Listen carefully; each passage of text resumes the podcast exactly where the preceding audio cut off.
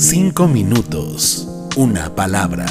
El devocional de la iglesia Senda de Gracia. Buenos días, hermanos y amigos. Mi nombre es Manuel García. Dividimos en esta ocasión este devocional en dos partes. En este, primero hablaremos sobre el amor al dinero y en el próximo devocional, el tema de la traición. En el libro de Lucas, capítulo 22 del 2 al 6, se nos narra la historia de la traición de Judas y cómo se entregó a Jesús por unas monedas. Leamos estos cuatro versículos que dice, los principales sacerdotes y los maestros religiosos tramaban de qué manera matar a Jesús, pero tenían miedo de la reacción de la gente. Entonces Satanás entró en Judas Iscariote, uno de los doce discípulos, quien fue a ver a los principales sacerdotes y a los capitanes de la guardia del templo para hablar con ellos sobre la mejor manera de traicionar a Jesús. Ellos quedaron complacidos y prometieron darle dinero. Entonces Judas aceptó y comenzó a buscar una oportunidad para traicionar a Jesús, de modo que ellos pudieran arrestarlo con las multitudes que no estuvieran rodeándolo. En Mateo 26, del 14 al 16 también dice, entonces Judas Iscariote, uno de los doce, fue a ver a los principales sacerdotes y preguntó que si cuánto le pagarían por traicionar a Jesús y ellos le dieron 30 piezas de plata. Dice el economista Fausto Spotorno, argentino, hizo un cálculo, no es exacto, por los cambios de las monedas últimamente. ¿Cuántos serían esas 30 monedas hoy en día? Entre los cálculos y los muchos factores de los cambios que se han dado históricamente por el valor de las monedas, dijo que entre 10 mil y 20 mil pesos son los que Judas se estima que entregó a Jesús, ¿vale? Entonces valía más el dinero, ¿no? Considerando también la importancia de lo que esperaban los líderes religiosos de apresar al Mesías.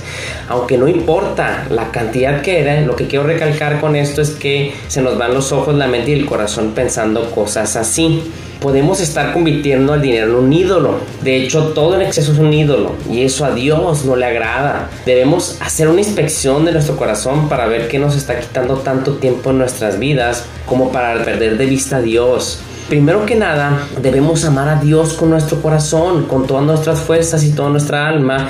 Y en segundo, debemos amar a nuestro prójimo. Estos son los dos principales mandamientos que nos da la palabra. Y sin estos dos, hermanos y amigos, no podemos hacer nada bueno. Podemos estar reflejando nuestro amor al dinero en muchas formas también. En el trabajo te esfuerzas demasiado y tanto que pierdes tiempo de devoción con Dios y tiempo de calidad con tu familia. ¿Has perdido la paz por el dinero? ¿Hemos entrado en mal humor por el dinero? Hablemos más específicamente de las actividades de esta congregación. Te pierdes tu reunión de unos a otros, la reunión de miércoles, la reunión de los domingos para aprender más de la palabra por el dinero, por el afán al dinero y ponle el tiempo que quieras que te hace perder tiempo con Dios. Como vemos, el punto aquí es que nuestra pecaminosidad nos hace perder la paz fácilmente y estar enfocados en algo que no vale la pena. Tampoco estoy diciendo que sea sencillo perder el trabajo, no, no es sencillo. Pero lo que es el enfoque de esta versión, de esta porción, es que perdemos la paz y estamos enfocados en otras cosas. hermanos, amigos, el dinero es temporal, una casa es temporal, un coche es temporal, el éxito también es temporal, pero Dios es eterno, Dios es inmutable, Dios nunca cambia y Él siempre permanecerá con nosotros. También en otro libro, en 1 Timoteo capítulo 6 versículo 10 dice, pues el amor al dinero es la raíz de toda clase de mal, que algunas personas en su intenso deseo por el dinero se han desviado de la fe verdadera y se han causado muchas heridas dolorosas. No es que sea malo tener riquezas, el problema radica cuando le damos más importancia al dinero y perdemos la paz en lo importante, que es lo eterno, hermanos. El anhelo de nuestro corazón natural ama el dinero, soñamos con más billetes, acumular cada día más. Su promesa, hermano, hermana, no ha cambiado. Él nunca nos va a traicionar. Hablando de Dios, obvio. Su palabra sigue viva y Él no se va a vender ni por todo el dinero en el mundo, todo es suyo por Él y para Él.